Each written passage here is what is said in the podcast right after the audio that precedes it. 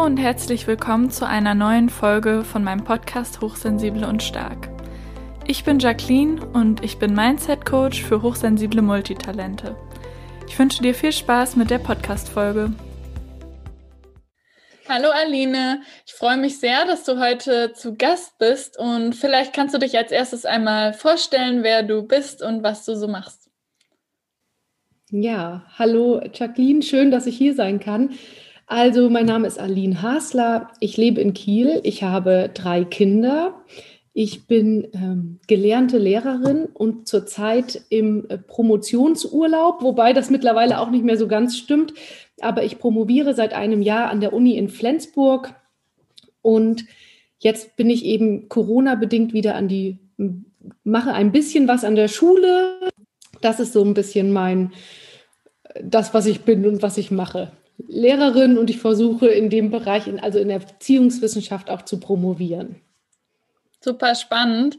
Ähm, mein Podcast richtet sich ja an viele Menschen, die hochsensibel und oder Multitalente sind oder sogenannte Scanner, Scannerinnen-Persönlichkeiten, die also viele Leidenschaften haben.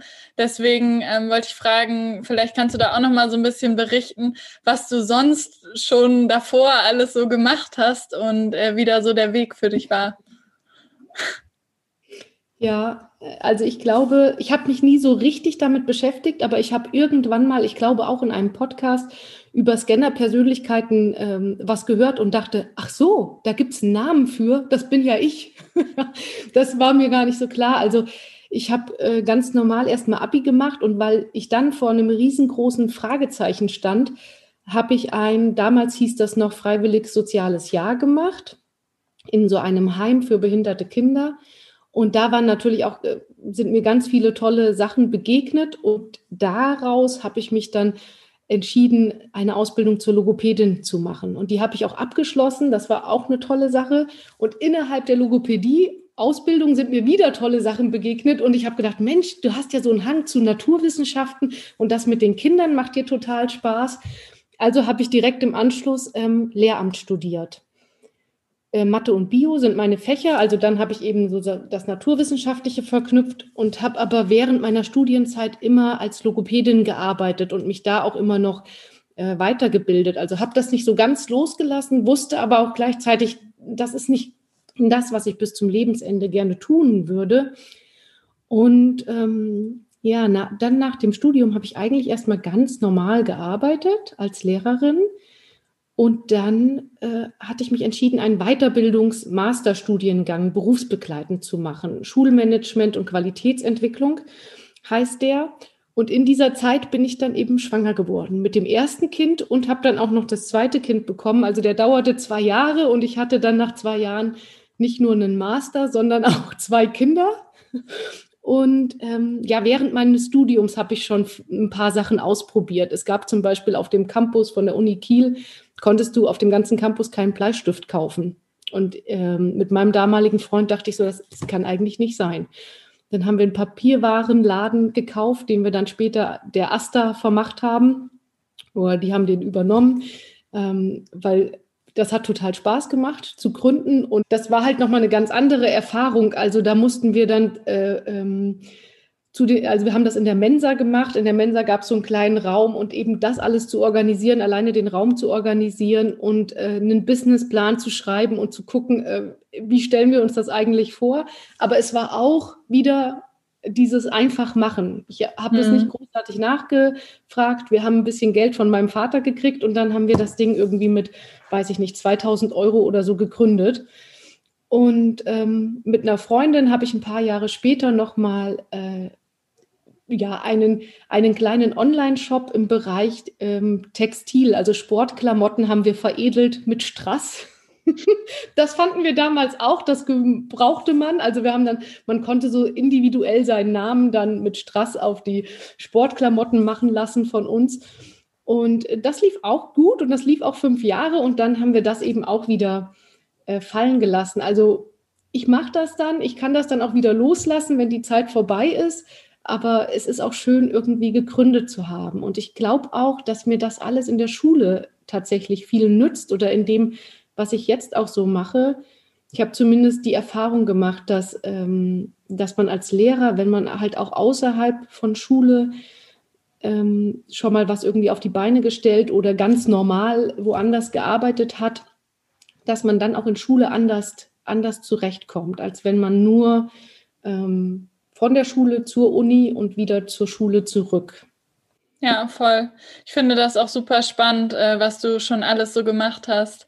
Und äh, ich sehe das auch immer total als Vorteil, weil man ja, egal ob Lehrerin oder wo man sonst noch so arbeitet, immer mehr Erfahrungen sammelt und die irgendwie doch manchmal mehr miteinander zu tun haben, als man auf den ersten Blick denkt. Und man dann wieder bei dem nächsten Thema oder Projekt oder so darauf aufbauen kann.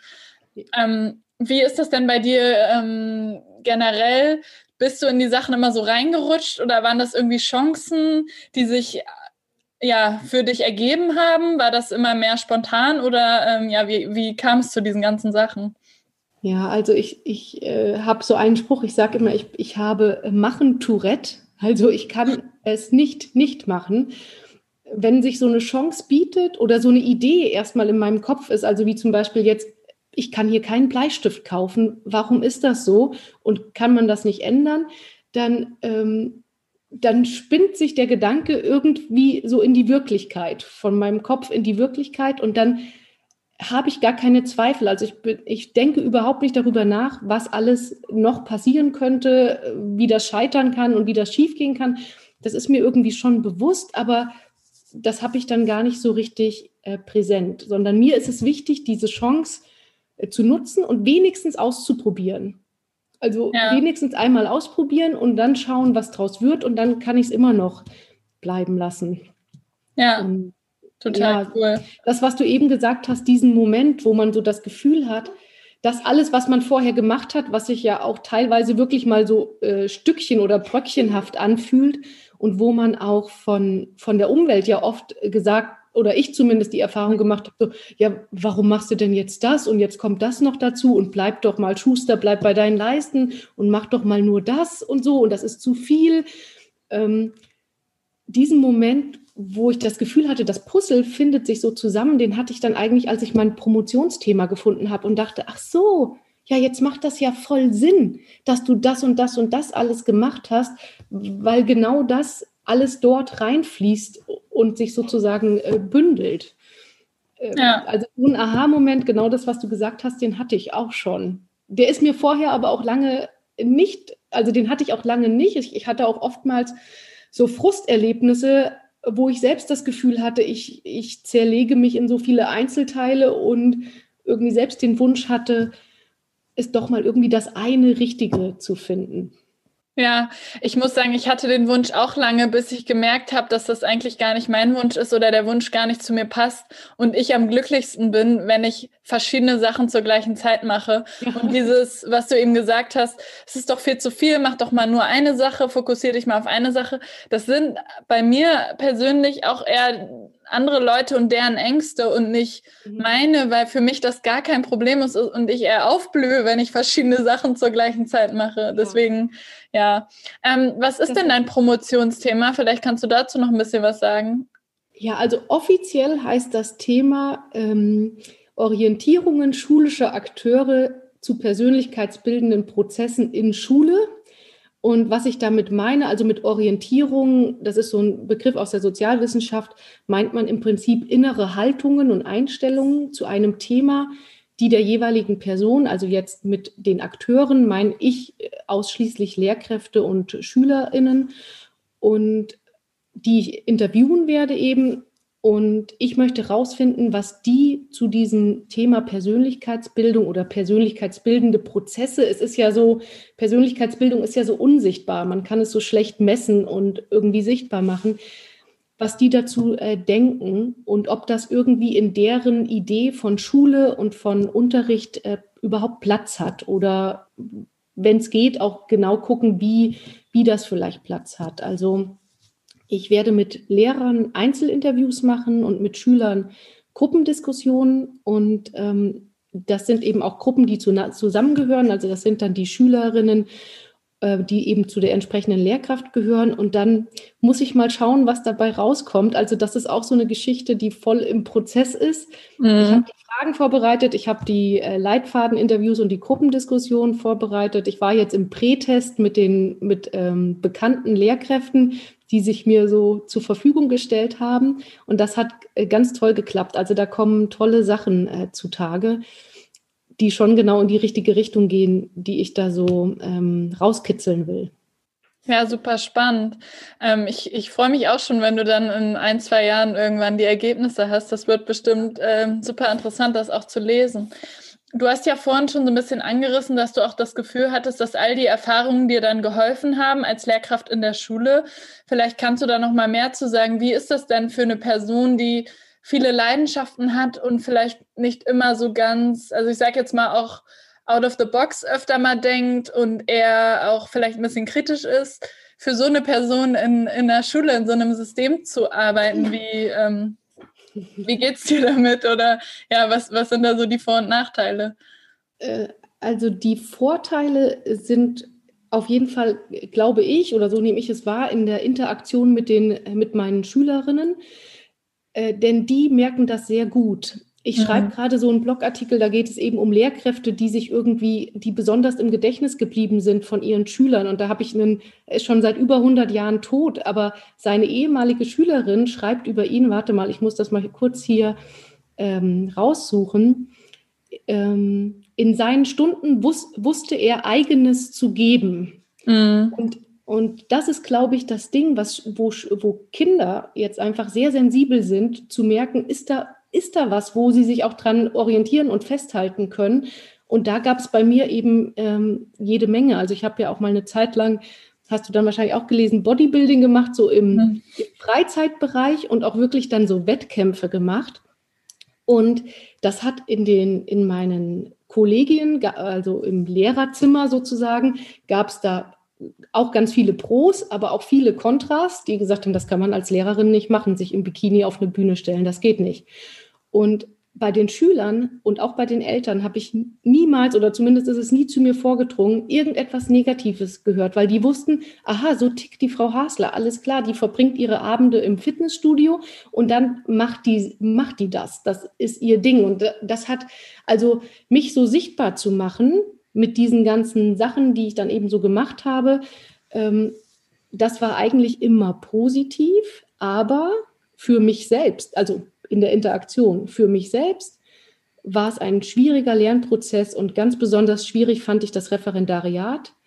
Und da war ich auch sehr viel für mich selbst im Widerstand. Ähm, ich muss das auch noch mal irgendwann aufschreiben oder im, im verblocken bei mir, das hat auch lange gedauert. Also mein Referendariat ist jetzt seit zehn Jahren ähm, rum. Mhm. Also 2010 habe ich das gemacht. Und da gab es so viele Situationen, die, die versucht haben, also jetzt böse formuliert, das irgendwie aufzubrechen oder mir irgendwie abzugewöhnen und nochmal auf so einer ganz anderen Ebene da ist man dann ja schon also fertig. Ich war erwachsen, ich war irgendwie 28 Jahre alt, ich hatte schon eine Berufsausbildung, ich hatte schon x andere Erfahrungen irgendwie woanders gemacht und stand meiner Meinung nach voll im Leben und trotzdem kommt da noch mal jemand und will von dir so eine Performance sehen. Und das halte ich persönlich eigentlich auch für das äh, Unkraut in allen möglichen Schul Schulen, dass Lehrer immer versuchen zu performen also irgendwas darzustellen und, und in so eine Rolle schlüpfen und sich dabei selbst, also ihre Persönlichkeit so hinten anstellen. Das ist eigentlich sehr schade, weil ich glaube, dass Schüler das merken und ich konnte das nicht. Also ich ja. mir ist auch im Referendariat nicht gelungen und ich habe da auch ähm, die Quittung für gekriegt in meiner in meinem zweiten Staatsexamen. Das war eine, ein ganz äh, gruseliger Tag. Ähm, weil, ja, da spielten viele Sachen. Ich glaube, das würde jetzt hier ähm, äh, zu weit führen. Aber man hatte zum Beispiel, kleines Beispiel, man hatte die Gelegenheit, das Referendariat dauerte damals noch zwei Jahre und man konnte das bei guter Eignung auf anderthalb Jahre verkürzen. Und für mhm. mich war das gar keine Frage. Ich verkürze das. Ich kann das, ich schaffe das. Das ist für mich kein, kein Ding. Und ich habe diese Verkürzung nur beantragt über meinen damaligen Schulleiter, der ein ganz toller Typ war, der das auch immer erkannt hat und mir immer den Rücken freigehalten hat, selbst in dieser letzten Prüfung. Ähm, also ein, ein super Typ. Und aber die beiden Studienleiterinnen sozusagen vom Lehrerseminar, die waren total beleidigt und angefasst, dass ich, ohne mit ihnen Rücksprache zu halten, mein, meinte mein Referendar, also mich für so gut zu halten, dass ich das verkürzen könnte. Das haben die mich dann eben auch die letzte Zeit noch spüren lassen. und das waren so Sachen, das stand für mich aber trotzdem außer Frage gedacht, das, das mache ich. Wenn ich mir hier ein halbes Jahr sparen kann, mache ich das auf jeden Fall und ich kann das auch. Und also von diesen Gelegenheiten gab es noch mehrere, wo ich mich einfach geweigert habe. Und ich glaube, das hat auch mit dieser äh, Scanner-Persönlichkeit äh, zu tun. Ja. Ja, ich kann mir das gut vorstellen, weil ähm, ich finde, der Widerspruch ist auch manchmal, dass man so viele Ideen hat und auch gerne Freiheit hat, ähm, dass es dann manchmal schwierig ist, wenn es strikte Regeln und Autoritäten gibt, mhm. die man dann scheinbar nicht hinterfragen darf. Und teilweise, was so Uni und Schule angeht, sind die Strukturen ja auch noch so ein bisschen festgefahren und die Hierarchien sind so, dass die Leute schon auch möchten, ähm, dass sie anders angesprochen werden, weil sie quasi in der Hierarchie über einem stehen. Das sind auf jeden Fall meine Erfahrungen. Mhm. Und ich habe das da auch immer wieder erlebt, dass ich auch meine Meinung sage oder Sachen hinterfrage, zum Beispiel auch bei Dozenten oder wo auch immer. Und naja, die sind ja auch nur Menschen und bewerten einen dann eben auch auf eine Art subjektiv, weil man reicht ja keine Sachen ähm, anonym ein, wie zum Beispiel in den Niederlanden. Ähm, das heißt, es ist dann ist immer da so ein bisschen. In den Niederlanden wird es anonym gemacht? Ja, ich habe da auch, äh, ich habe auch einen Bachelor in den Niederlanden gemacht. Ich bin ja auch so, dass ich verschiedene Sachen schon gemacht habe. Ja. Ähm, und da mussten wir immer oben unsere Nummer hinschreiben, unter so einer ja. Ecke, die war auch schon vorgegeben, und die umknicken. Ja. Und das wurde dann, ähm, und dann musste schon jemand unsere Nummer kennen, um das überhaupt zuordnen mhm. zu können. Ja. Und auch die Sachen, die wir abgegeben haben, die so eine Art Hausarbeiten, Paper und sowas alles. Und ich finde das viel, viel fairer, muss ich leider sagen. Ähm, ja. Also es ist wirklich Wahnsinn, was in, in Schule oder im Referendariat für ein Zauber und für ein Primborium gemacht äh, wird. Und um, um dann allen sozusagen zu verstehen zu geben, ja, wieso, das ist eine ganz normale Unterrichtsstunde, das ist aber bei weitem keine ganz normale Unterrichtsstunde.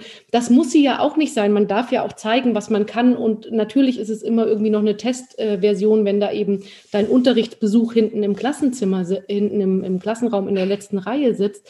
Trotzdem halte ich dieses, äh, diesen Moment der, der Show und das irgendwie so tun, als ob, ähm, der ist in meiner, in meiner Wahrnehmung ein großer in Schule. Und, und das ist auch ein Problem, dass es nicht so, äh, also das ist eine Blockade, um es authentisch äh, werden zu mhm. lassen. Und Schule hat halt das große Paradoxon, wir wollen unsere Schülerinnen zu Selbstständigkeit und freiem Denken äh, erziehen oder dahin bringen, da, dahin coachen oder begleiten irgendwie. Und ähm, das machen wir aber mit sehr unfreien Methoden noch weitestgehend. Ja. Und da fragt man sich ja, okay, wie, wie soll das funktionieren und wie könnte man das vielleicht mal aufdröseln und ändern? Und das fängt ganz sicher auch in der Ausbildung von Lehrern an. Ja, ja, ich finde das super spannend, weil ich jetzt also auch nebenbei an der Grundschule arbeite und mich auch nochmal zum Studieren eingeschrieben habe für Lehramt, obwohl ja. ich auch schon studiert habe und schon meinen Abschluss habe und finde, dass da auch, ähm, das sind auch so ein paar Sachen, mit denen ich mich jetzt schon beschäftigt habe, dass es manchmal auch einfach so einen Widerspruch gibt zwischen dem, was eigentlich das Ziel ist und dem, was in der Realität gem gemacht wird. Weil mhm. auch die Beziehung zu den Schülern, es wird dann immer gesagt, ähm, das ist ja auch in vielen Bereichen so, dass wenn Menschen von einem lernen, machen die das über die Spiegelneuronen und das passiert durch Nachahmen und mhm. ähm, das passiert ja in allen Bereichen, wo wir lernen, nicht nur in der Schule. Ähm, und äh, wenn man dann aber halt bewertet wird von der gleichen Person, dann äh, macht das halt diese Beziehung so ein bisschen kaputt oder knackt die an und ähm, das zum Beispiel im Coaching, das würde halt niemals gehen, dass ich auf einmal meinen Coachee bewerte. Das, ja. also das ist ja nicht, das ist ja nicht das, was ich möchte. Ich möchte die Person ja unterstützen und auf Augenhöhe arbeiten und eben nicht bewerten. Und das, das finde ich ist so ein bisschen, ja, glaube ich, auch schwierig, wenn man so empathisch ist, wie viele Hochsensible oder so, ja. wie Scanner-Persönlichkeiten Sachen hinterfragt, dann ähm, ja, gibt es da super viele ähm, ja, tolle Sachen, die Schule auch macht und ähm, ist auch super wertvoll, aber da gibt es auch so ein paar Aspekte, wo man sich so fragt, ist es so zeitgemäß? Wie, warum ist das so? Ja, ja, ja. Also wir haben jetzt mal, unsere große Tochter äh, ist jetzt zur Schule gekommen, äh, also im Sommer letzten Jahres muss man ja jetzt sagen. Und wir haben uns für eine freie Schule entschieden, die bis zu, die anfängt in der siebten Klasse äh, Noten zu geben. Und ja. davor gibt es keine Noten, sondern es gibt immer nur Gespräche. Und ich sehe das ganz genauso und ich glaube auch, ich meine, ich habe auch schon mal, aber ich, ich kann das jetzt nicht zitieren, weil ich die Studien, die ich lese, dann auch äh, vor allem in solchen Situationen, wie wir sie jetzt gerade haben, dann auch immer noch mal verwechsel.